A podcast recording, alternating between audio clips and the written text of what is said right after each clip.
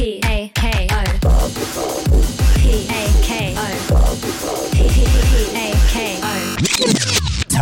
FM. ラジオで大和しぐさお稽古。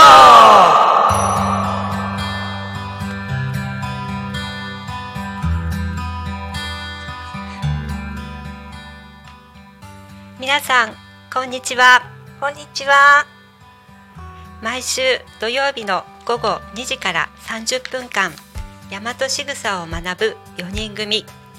みえりん、はるるん、ようこりん、としぴょんが大和しぐさのことや大和しぐさ発行部の活動を中心にほぼ雑談形式でお届けしていきたいと思います。大和しぐさは大和の知恵。大和しぐさ発行部はお味噌仕込みや梅仕事栗拾いひまわり栽培など自然と楽しく遊ぶ部活動です。本日初回5月13日はようこりんとしぴょん。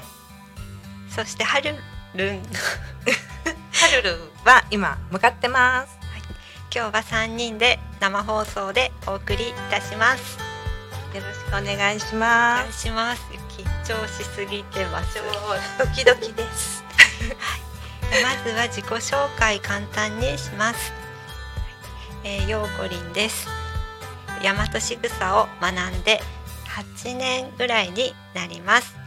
えー多古町在住です。よろしくお願いします。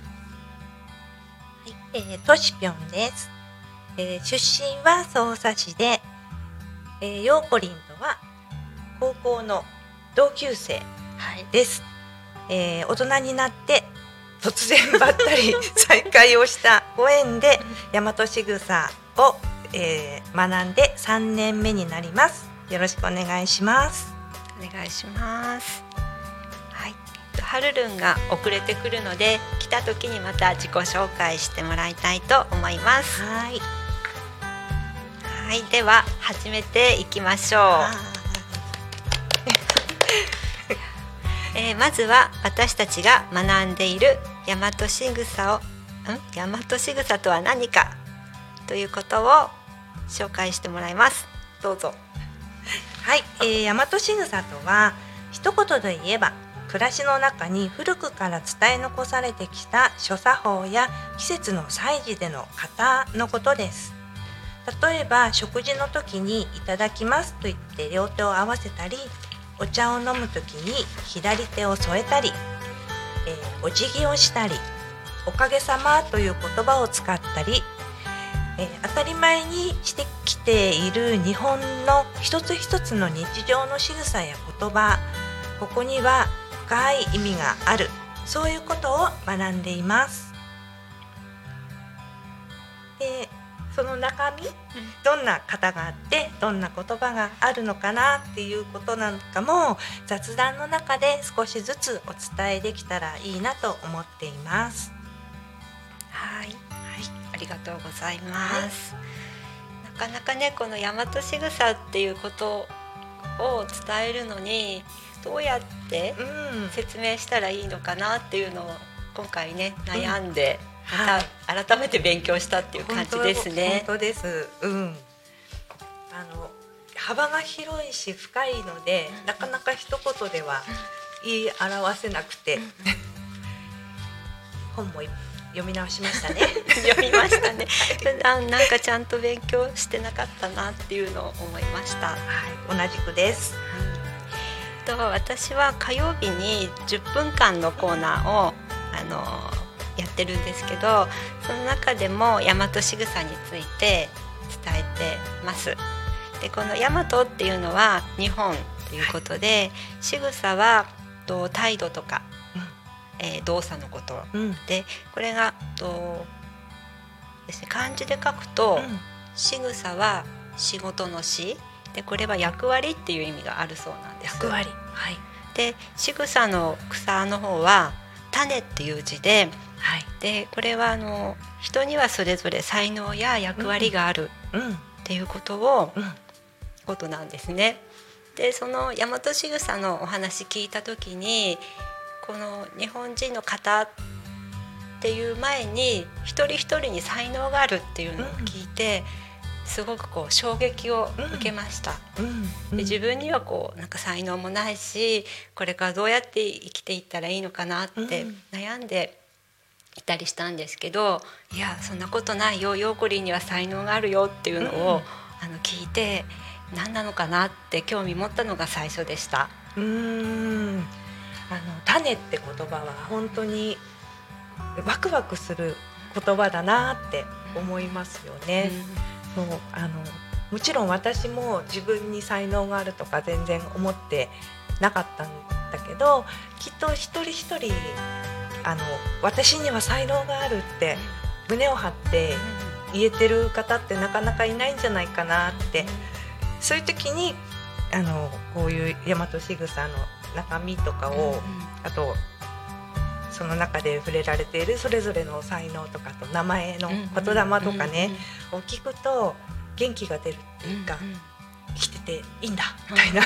ですね、うん。ありますね。はいはいこれがねこう自分一人一人の才能をまあなんていうか信じてうん。でそれで日常の仕草を整えていくと、人生が輝き出すっていうかね、あの幸せになるっていうのがあの目標かなと思います。はい、あの自分を磨いていく感じですかね。ね、そうですね。はい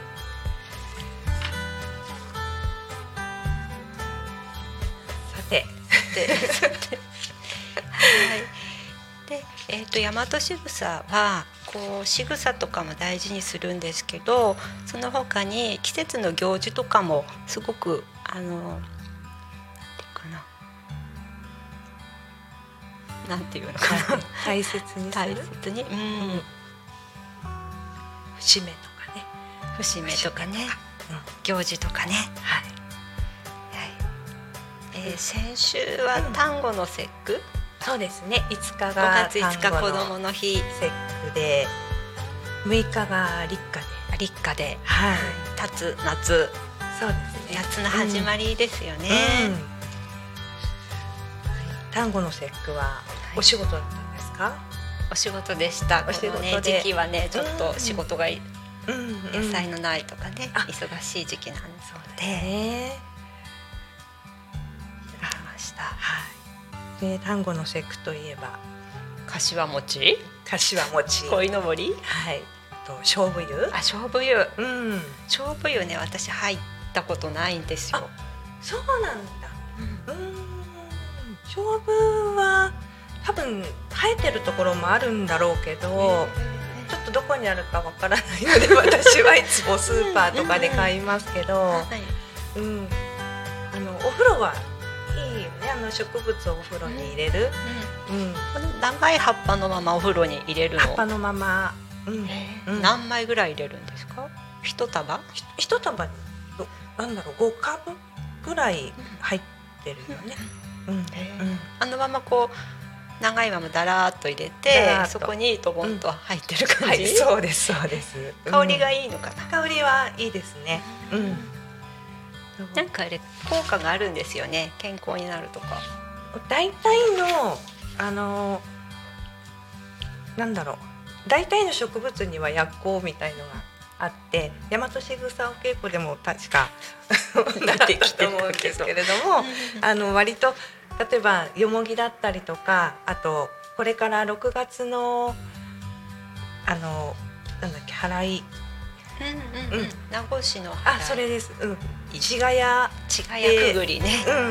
あのちがやもまあ同じ確かイネ科の草だったと思うんですけど、あれもやっぱりこう浄化みたいな、浄化ね、うん、日本の割とねそういう祭事というか、そういうのには植物使われてることが多いですよね。そうですね、うん。うん、としおちゃん。あとしぴょん詳しいいや詳しくはない。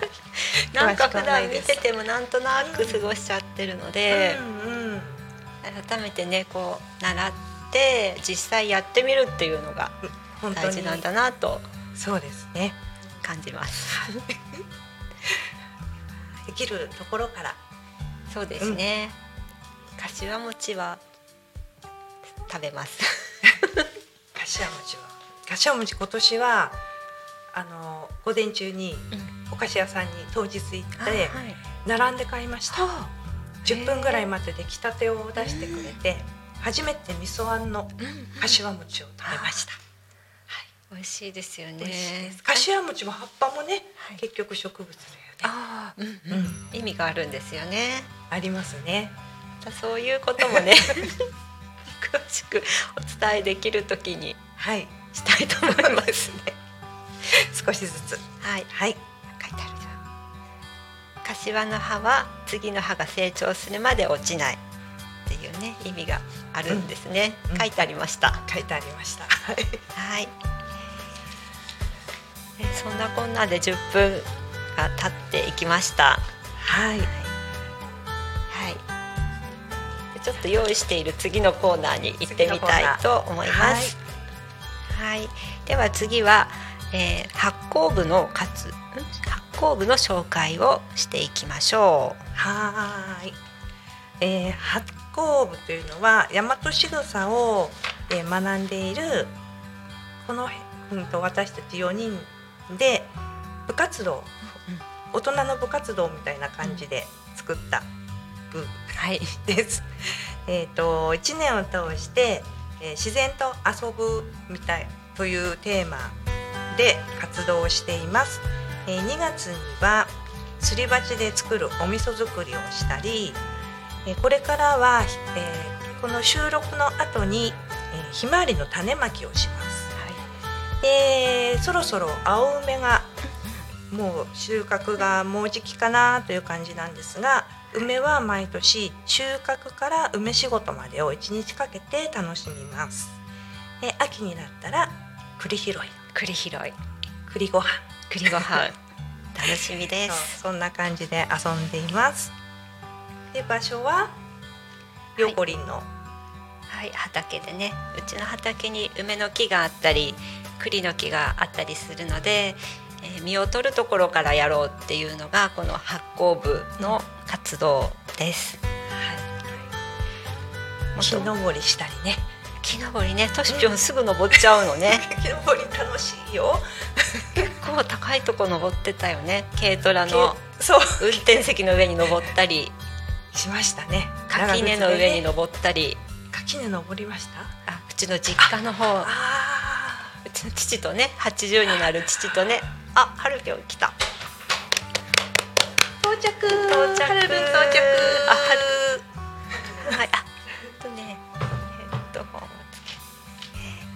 今発酵部の活動についてお話をしていましたありがとうございます。せっかく到着したので一旦自己紹介をはいはじめまして、えっ、とはるるんです。大和しぐさは、えー、1年半2年くらい前に初めて知りまして、まあ、日本の文化とか、まあ、今、まあ、昔からおばあちゃんとかがやっていることとか、まあうんまあ、今日話し話にあったように単語の節句とかそういうのにはどんな意味があるのかなっていうのを結構深く知れたりとかっていうのが面白くて今も勉強しています。発酵部はまだあのちゃんと 活動には参加できてないんですけど一回お花を生けるのを、あそうだね。はい一緒にさせていただいて、はいあの地元でこんなにね同じあの思いを持った方々が活躍しているのはすごく嬉しいなと思いまして、はい、仲間に入れてもらいました。よろしくお願いします。はい。お願いしおます。はるるんはね年が私たちよりずだいぶーっと若い。若いやいやいくでもね一緒にねこうやって活動できるのは楽しいなと思います。楽しいです、はい、ありがとうございます。発酵部の活動、うん。今日はひまわりの種まきをやるんですけど、う実はこの前一回まいたんですよね、あそう。去年去年からひまわりは栽培してて、はい。えーちょっと残っていた種があったのでまいたんだね二人で。収穫した種。収穫した種。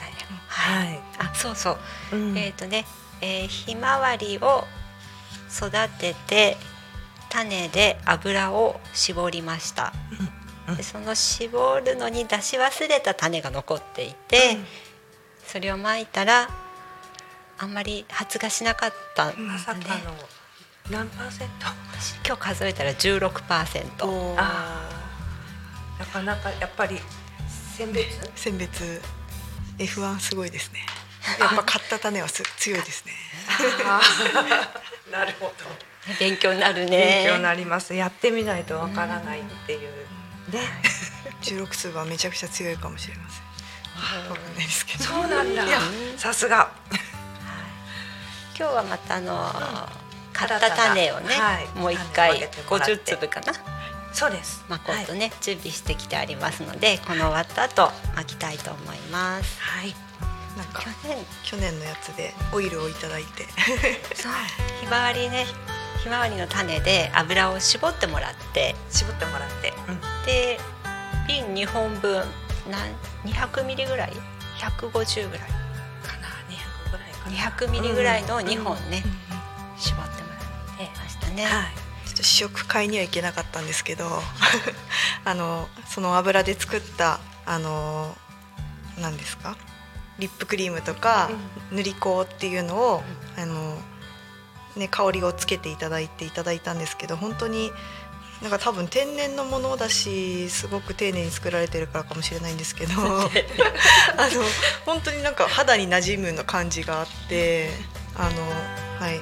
まあもったいなくて渋って使ってるんですけど、ちょっとずつ使ってるんですけど、あのね今年は私も種まきからさせていただけたらなと思います。はい。楽しみです、私ね種ひまわりの種まわり油で天ぷらができると思って すごく楽しみにしてて。めっちゃもったいない。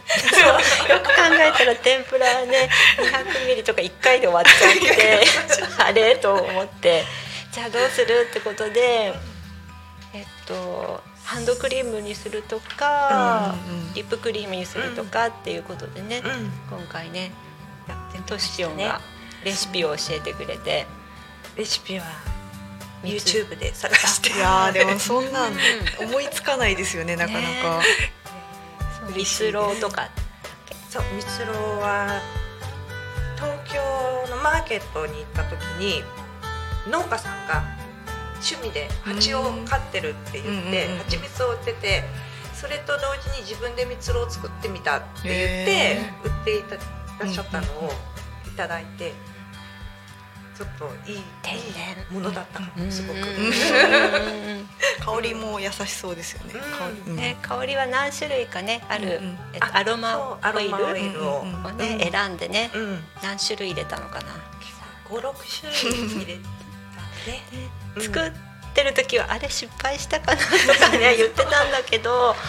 できてみたら、うんうんうん。落ち着いたいうん。い味、味食べて食べました。とか言っていい香りになってました。はい。結構食べ試食もしたんだけど美味しかったよね。サラダ、ううん。ん、そうひまわりオイルでサラダでね、うん。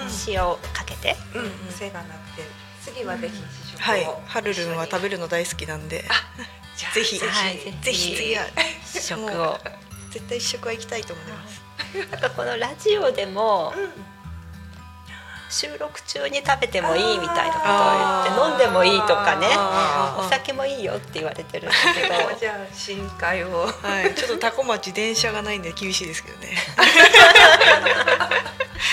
キャンプでもしちゃう。キャンプキャンも。うキャンピキャンプ場あるし。キャンプ場でできたけど歩いてはいけないと思う。でもねそんな楽しみ方もねできたらいいですね、はい。ですね。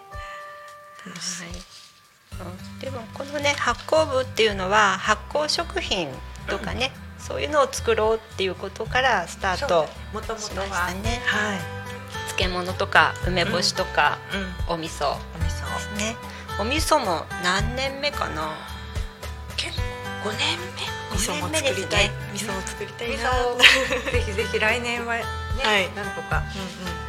まあ、量的にはね2キロとか4キロ。うん。うんうんまあご希望により一番多い方は五キロかな。でもも餅ったいなくてね食べれない。実際買って。そんなもお味噌汁は。で時々大事な時に使うっていう感じで。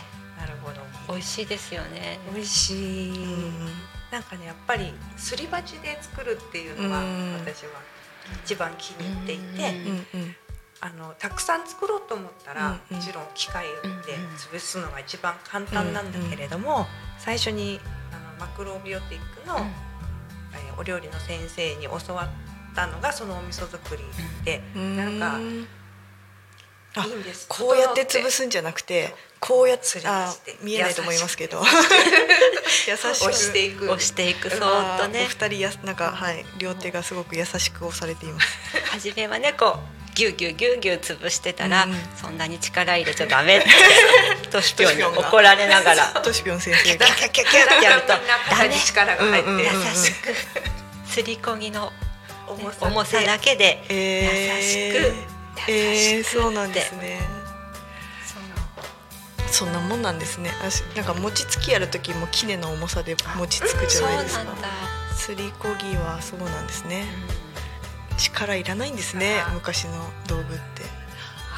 昔の。深いね。あ、深いこと言っちゃいました。いやそうかもしれない。余分な力はいらないんだねうん。んなんかこう力んで生きてきたなっていう気がーそうですよね。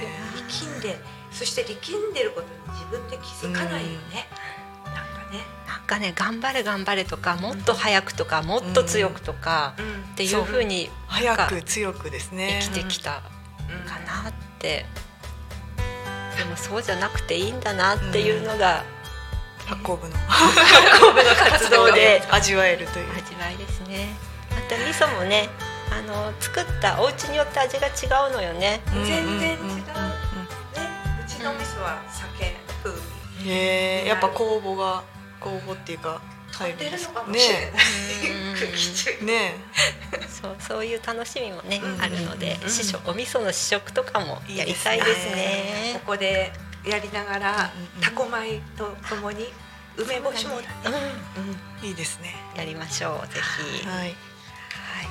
そういうわけで、えー次のコーナー行きたいと思いますが、はい。えっ、と今日の大和しぐさっていうのをやってみたいと思います。どうぞ。はい。えー、いきなり振る。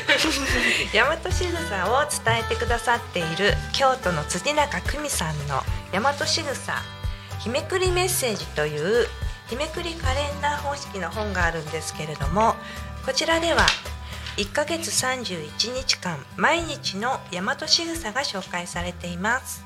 そして本日13日は履物を揃えるです。はい。ちょっと読んでもらいましょう。でお願いします。はい。13日目。履物を揃える。履物と一緒に気持ちを揃える方。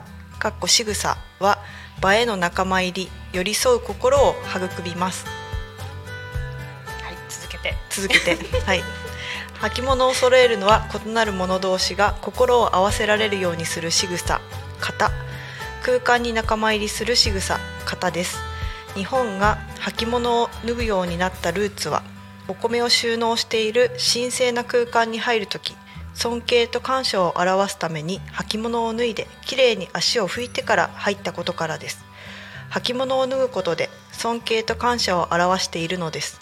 そして尊い空間にお尻を向けないように脱ぎしゃがんで揃えます。バラバラなもの別々のものでも揃えることで一つになることを習慣づける仕草方です。家なら家の学校なら学校の会社なら会社のルールと自分の心を合わせることにつながっています。靴箱に入れるときはつま先を手前に向けて出船で入れると出陣体制の意識も芽生えます。誰かの履物が乱れていたら空間周りと心をあら合わせることができない現れですからそっと揃えておいてあげましょうありがとうございました。無茶ぶりして読んでもらっちゃった。ありがとうございます。はい履物揃えてますか？あのリハーサルから結構揃えてます の間ねヨーコリンと一緒に、はい、リハーサルをしてついついこんくらいいいだろうって思っちゃうんですけど、あれから結構人のも揃えるように気をつけました。素晴らしい。履物。着物。家族の スリッパとかね。スリッパとかね。あのあって思って揃えてる時と、あっと思って蹴飛ばしちゃってる時と。わかるわかる。ねね。常にそうですね。かけるのは大事ですね、やっぱり日常からやるっていうのが大事ですね、たまにこう出かけた時に、あのどこかのお家に入る時に、あそれはできそう。どうやってやるんだっけな？とかって思ってこう緊張して靴脱いでこう揃えなね揃えるんだけど、やっぱり日常やってないからなんだなっていうのをこの間うんリハーサルの時に、うん。うんトシピョンと話してなて、るほど。日常が大事だね日常大事ですね。ねまあ日常で生かさないとすべてきっと意味がないんだろうなと思いますよね。本当に本当に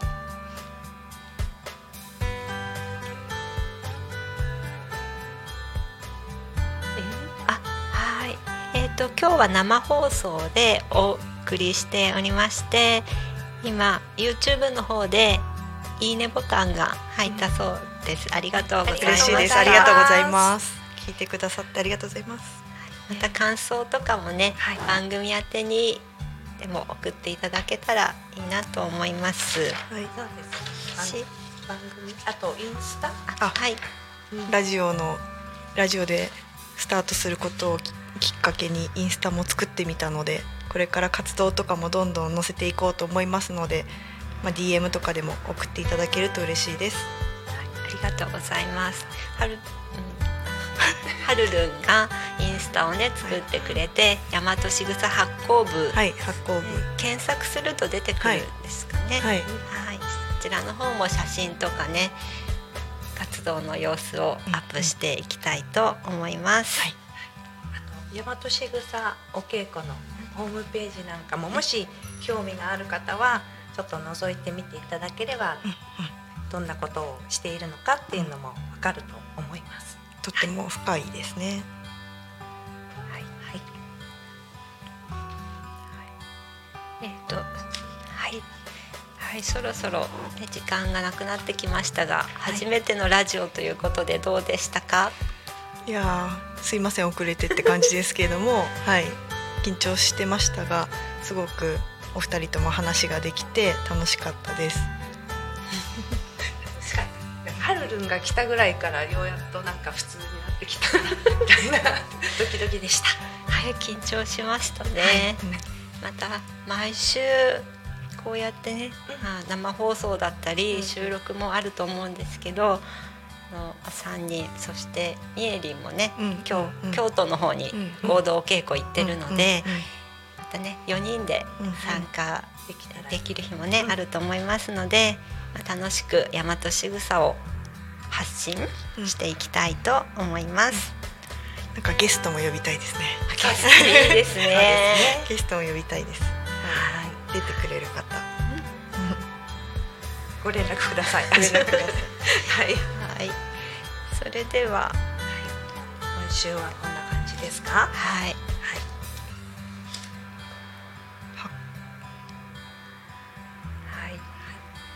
ではお相手は今日のお相手はえ、ようこりん、はるるん。